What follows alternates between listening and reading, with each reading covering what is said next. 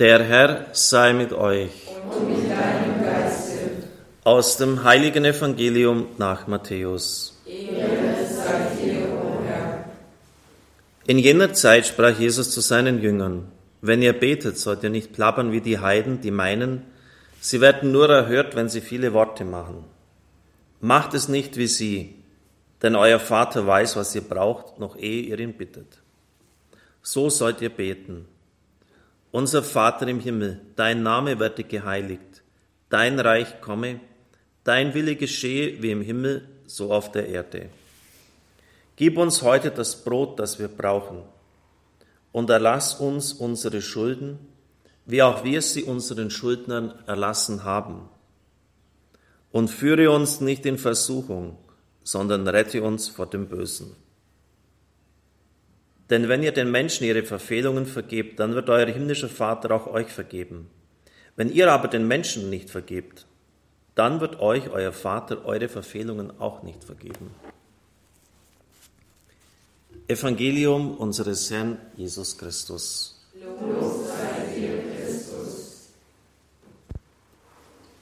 Liebe Brüder und Schwestern im Herrn, liebe Zuhörer und Zuschauer, Mahatma Gandhi, ein Hindu, nennt das Vaterunser das vollkommenste Gebet.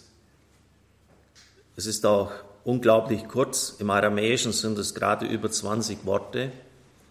Und es ist sehr klar gegliedert, so wie die Dekalogtafeln.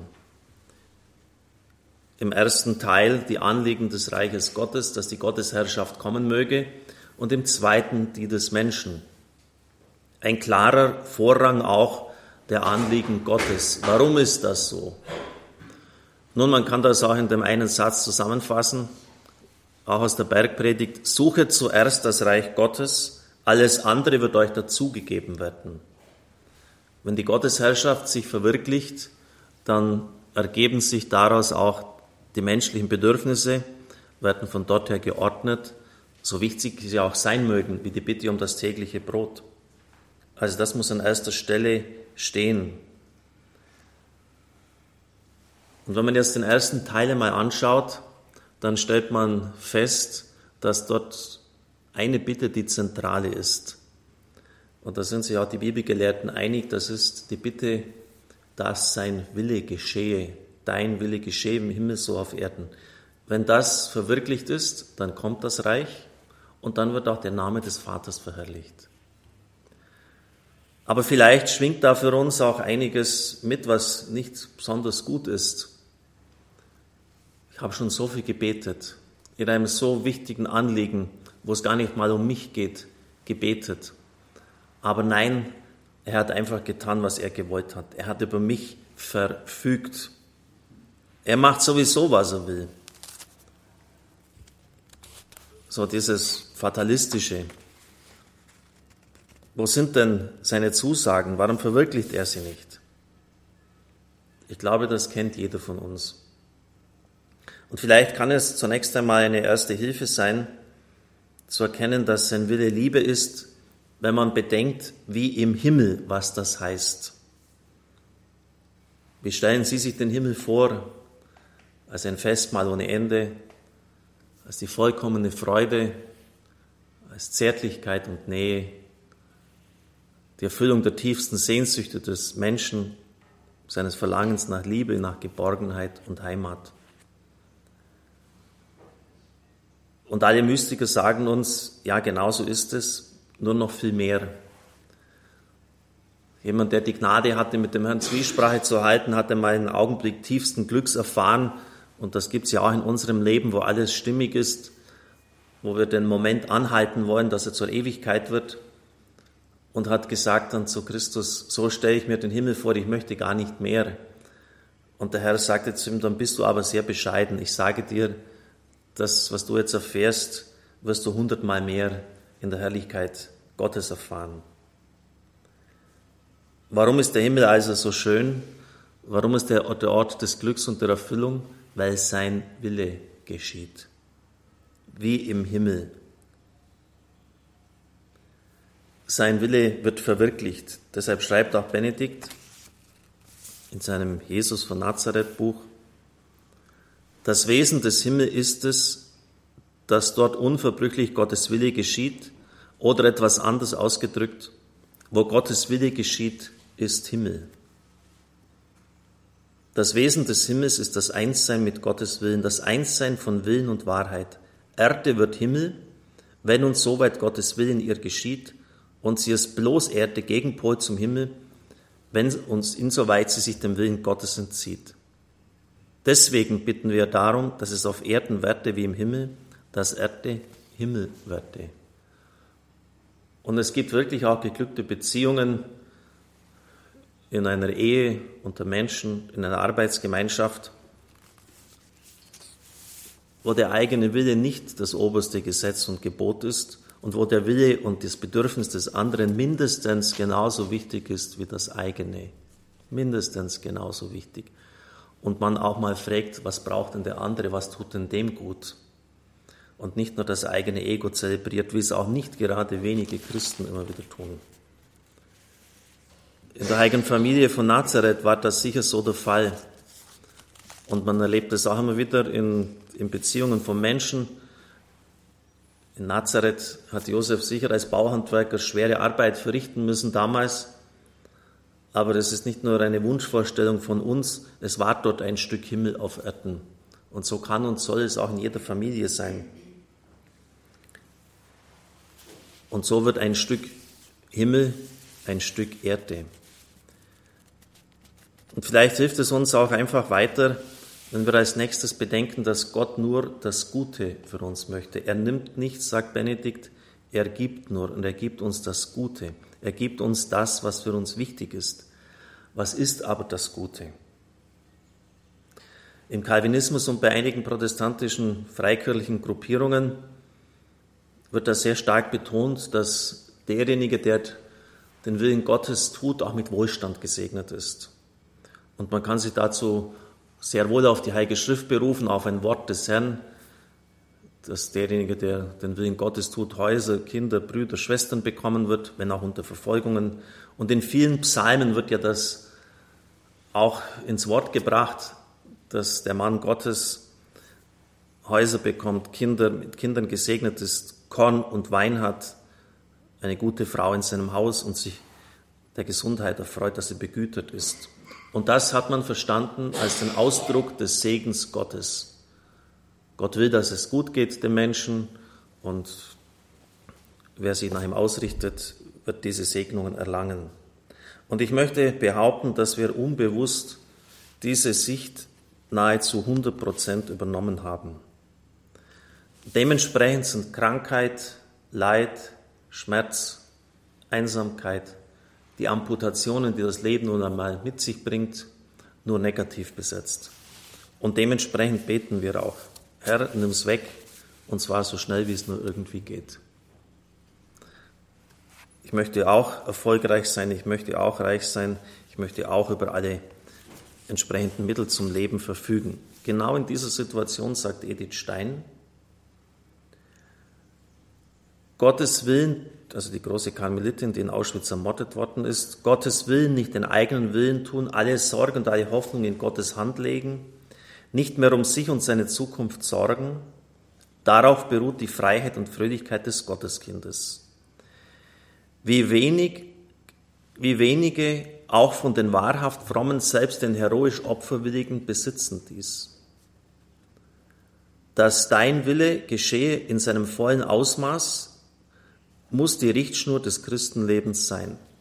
Es muss den Tagesablauf vom Morgen bis zum Abend, den Gang des Jahres und das ganze Leben regeln. Es wird dann auch des Christen einzige Sorge sein. Alle anderen Sorgen nimmt der Herr auf sich. Diese eine Sorge aber bleibt uns, solange wir leben. Und natürlich schließt das, so Edith Stein, die Bereitschaft ein, alles und jedes aus der Hand des Vaters entgegenzunehmen. Und jetzt kommt es, es geht um das, was tut uns gut, was ist gut für uns. Und das wissen wir ja von vornherein, äh, dass uns gut geht, Reichtum, Ehre, Ansehen, Erfolg. Ist ja auch irgendwie nichts Schlechtes. Er allein weiß, was uns gut tut. Und wenn einmal Not und Entbehrung angebrachter sind, als behaglich gesichertes Auskommen oder Misserfolg und Verdemütigung besser als Ehre und Ansehen, dann muss man sich auch dafür bereithalten. Und warum ist das so? Weil wir meist nur dann umkehren, wenn es uns nicht gut geht.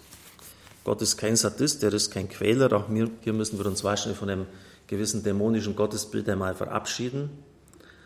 Aber der, der Sohn im Gleichnis vom Vater und den beiden Söhnen ist nur dann umgekehrt, als er bei den Schweinen gelandet ist. Und so ist es auch fast immer in unserem Leben. Wenn Sie die Bekehrungsgeschichten von Leuten lesen, meistens als es dann hieß, nichts geht mehr wie beim Roulette, nur dann haben sie sich umgewendet und ein neues Leben begonnen. Wenn wir Wege des Bösen, des Schlechten gehen und es uns trotzdem gut geht, warum sollten wir uns ändern? Läuft doch alles gut. Und deshalb sagt auch Hildegard von Bingen in den Schriften immer wieder, die Krankheit ist die Medizin für dich. Nochmals, die Krankheit ist die Medizin für dich. Gott hat das zugelassen, damit du wieder auf das Eigentliche des Lebens hinfindest. Die Krankheit ist die Medizin für dich. Und sie hat ja von Gott her ganz genau geschaut und gesehen, ja, viel mehr als fast jeder andere Mensch auf dieser Erde, welches Mittel jetzt dem Einzelnen gut tut. Und hat dementsprechend das auch den Leuten mitgeteilt, du musst das nehmen, die Schafgarbe, dieses Kraut oder damit dich einreiben. Sie hat aber unter jedes Rezept hingeschrieben, nisi ut Deus volet. Nur wenn Gott es so will, wird es dich heilen. Erst dann wird das weggenommen, wenn die Lektion gelernt ist sozusagen. Gott will das, was für uns gut ist. Und dazu braucht es manchmal auch diese Umwege. Dazu zum Schluss noch eine sehr tiefe und berührende Geschichte. Sie kennen ja vielleicht den deutschen Mystiker und Theologen Johannes Tauler, ist sedig gesprochen. Er lebte von 1300 bis 1361. Jahrelang hatte dieser Meister der Mystik, er war wirklich ein Meister, Gott gebeten, ihm jemand zu schicken, der ihm das wahre geistliche Leben lehrt. Eines Tages stand er an der Kirchentür und begegnete einem Bettler, barfuß und in Lumpen gekleidet. Er hörte die Stimme Gottes, die zu ihm sagte, das ist dein Lehrer. Er wird dich lehren. Tauler begrüßte ihn, guten Tag, mein Freund. Meister, antwortete der Arme, ich erinnere mich nicht jemals einen schlechten Tag gekannt zu haben. Denn als ich Hunger hatte, lobte ich Gott, als es regnete oder schneite, pries ich ihn. Wenn man mich verachtet oder davongejagt hat, so gebe ich meinem Gott die Ehre. Pater Tauler war erstaunt und wünschte dem Bettler viel Glück, doch dieser antwortete lächelnd, ich war doch nie unglücklich. Denn ich habe die Gewohnheit, alles zu wollen, was Gott will, ohne Vorbehalte. Alles, was mir zustößt, sei es süß oder bitter, empfange ich mit Freude aus der Hand Gottes als das, was für mich am, best am besten ist. Das ist es, was mein ganzes Glück ausmacht. Nachdem sie über so manches gesprochen hatte, fragte Tauler diesen Lehrer, was ihn zu dieser hohen Vollkommenheit geführt habe. Die Stille, antwortete er. Die Stille gegenüber den Menschen, damit ich mit Gott sprechen konnte. Und die Vereinigung mit meinem vielgeliebten Herrn. Danach verabschiedete sich der Bettler wieder. Wir denken an ein Wort des Herrn, das er auch dem Mystiker Heinrich Seuse gesagt hat, weil der Bettler ja erwähnt hat, dass er Gott auch lobt in den Widerwärtigkeit des Lebens und davon gejagt wird. Wenn du mich nur lobst und preist, wenn es dir gut geht, dann lobst und preist du letztlich dich selbst. Wenn du mir aber Dank sagst und mich lobst und preist, auch wenn es dir nicht gut geht, dann meinst du mich und nicht dich. Vieles Loben und Preisen, gerade auch bei manchen charismatischen Gruppen, ist oft auch Selbstdarstellung, eigene Auferbauung, ist weniger als Lob Gottes gedacht, weil es einem da auch so gut geht, darf es einem ja auch. Man darf auch Freude dabei empfinden. Aber in erster Linie geht es um das Lob Gottes, jetzt auch das Vaterunser. Liebe Brüder und Schwestern im Herrn, das ist der Weg zum Glück, den dieser Bettler uns weist. Und ich glaube, dass man so den Tag auch leben kann. wenn Sie zum Beispiel in der Früh bitten, Herr, nimm du das Management des heutigen Tages in die Hand. Ordne du diesen Tag in deiner Allwissenheit, in deiner Allweisheit. Du kannst das viel besser als ich. Nimm du das in die Hand. Und dann werden Sie, wenn Sie am Abend zurückblicken, oft feststellen, dass die Dinge anders gelaufen sind, als Sie es sich vorgenommen haben, als Sie es geplant haben. Aber Sie werden auch feststellen, dass plötzlich ein Wort aus dem Radio, wie oft wird mir das geschrieben, eine Begegnung mit einem Menschen, irgendein Bibelwort, eine Ermahnung, die Sie bekommen haben, ein Satz, irgendetwas, was Sie in der eigenen Schrift gelesen haben, plötzlich zum Wort Gottes für Sie wird. Denn Gott spricht unaufhörlich zu Ihnen. Nur sind wir die seltensten Zeit auf Empfang. Aber Gott spricht unaufhörlich. Immer wieder. Also ich darf das in der letzten Zeit immer mehr erfahren. Es ist keine schwierige Sprache, eine ganz einfache Sprache. Und Sie werden dann erleben, wenn Sie sich in dieser Weise mit dem Herrn vereinigen, dass manche Hindernisse weggeräumt werden, dass Sie innere Ruhe und Gelassenheit in schwierigen Situationen erleben, dass dort, wo vielleicht auch manchmal schwere Wege zu gehen sind, der Herr mit Ihnen ist, Ihnen Kraft gibt und dass auf jeden Fall dann sein Wille ganz konkret im Alltag sich an ihnen vollzieht. Amen.